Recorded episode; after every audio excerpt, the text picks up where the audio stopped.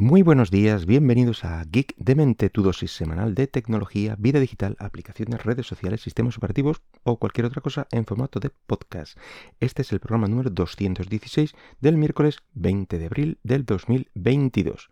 Y lo primero que quiero es eh, felicitar a mi hija por su, por su décimo cumpleaños. Así que muchas felicidades, cariño.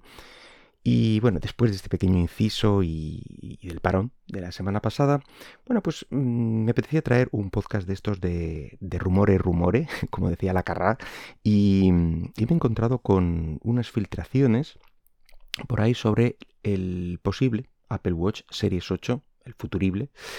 Eh, el modelo anterior, ya el 7, que se lanzó el pasado otoño y bueno, pues de él se esperaba un rediseño importante respecto eh, a lo que ya conocíamos. Todo el mundo tiene más o menos en mente cómo es o cómo ha venido siendo el, Apple Watch desde las series 1 hasta el 6. Bueno, pues esperaban que con el 7, bueno, pues la cosa eh, cambiara un poquito, cosa que, bueno, pues no ocurrió. Y el 7 siguió en esa, en esa línea. Digamos que quedó un modelo, bueno, pues de alguna forma conservador. Eh, que sí, que tenía sus pequeños avances, sus nuevos sensores, pero nada claramente visible visible que indique, hey, que me he comprado el nuevo Apple Watch. Eh, que sabemos todo que es la mitad de la, experiencia de comprar un, dispositivo nuevo de, la casa de, de, Apple. Pues al parecer, al parecer, esto van a corregirlo con el nuevo modelo, como digo, el Futurible 8 y bueno, aparte de todas las eh, virguerías nuevas que metan en el interior, pues eh, parece que, que, se van a decidir a renovar eh, algún, de alguna forma el, exterior.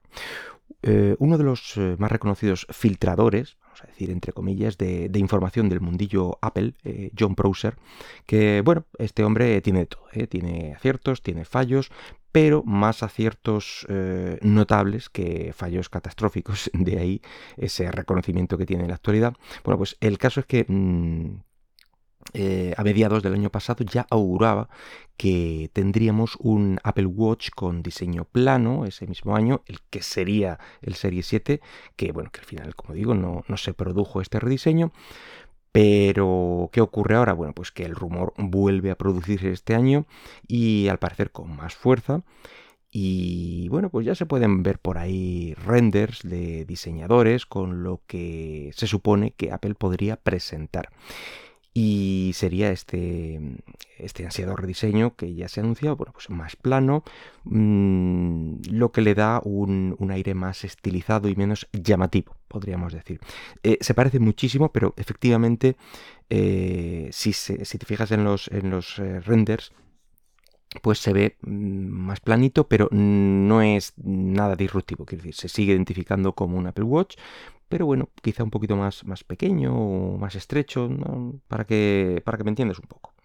Y, bueno, en cuanto a los cambios del interior, eh, las nuevas tripas, bueno, pues eh, los tres sensores más demandados y, según datos de este mismo personaje, digamos, eh, serían la temperatura corporal, la presión sanguínea y la medición de azúcar en sangre. Ya digo, estos son los demandados no los que vayan a incluir.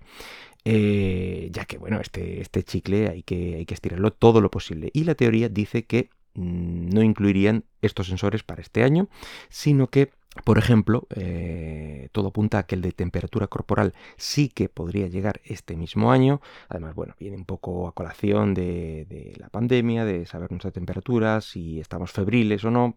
Tiene, un poco de sentido. Pero eh, el, de, el de presión sanguínea eh, podría llegar dentro de dos o tres años, es decir, lo que equivale dentro de dos o tres modelos.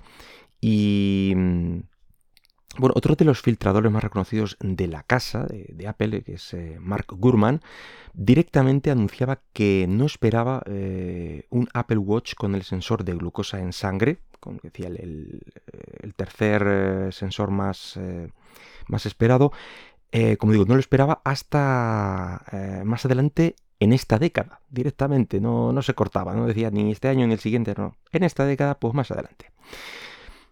Este puede ser uno de los sensores, mm, como digo, más esperados por ser un buen método de control eh, no invasivo, vamos a decir, a personas, por ejemplo, con diabetes. Mediante sensores de infrarrojos de baja longitud de onda, signifique lo que signifique eso, eh, pues al parecer están consiguiendo esta, esta detección de, niveles. Pero para que sea un método efectivo y no una cifra aleatoria, vamos a decir, y, nada confiable, bueno, pues eh, deben dar con el, con el sensor adecuado y que sea capaz de de medir estos niveles a través de la piel, que ya digo, esto lo están consiguiendo a través de estos sensores de infrarrojos.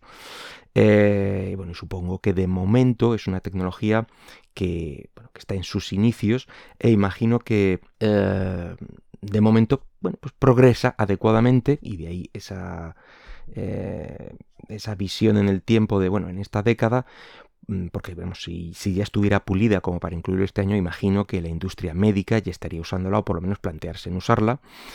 Eh, en lugar del típico pinchazo y, la máquina de, medición. Pero que todo apunta a que en 5 o 6 años habrá sensores perfeccionados capaces de hacer esto y de ahí, bueno, pues eh, a los relojes inteligentes es un paso. Y bueno, puestos a rumorear, eh, también se habla de otros sensores para conexión satelital, eh, que permitan llamadas o mensajes de emergencia dentro del mismo reloj. Pero ya digo, todo esto son em, rumores mm, a largo plazo. No tiene ni mucho menos por qué estar todo esto incluido en el próximo modelo de, de Apple Watch. Total, que todos estos rumores apuntan a que a un nuevo modelo de, Apple Watch.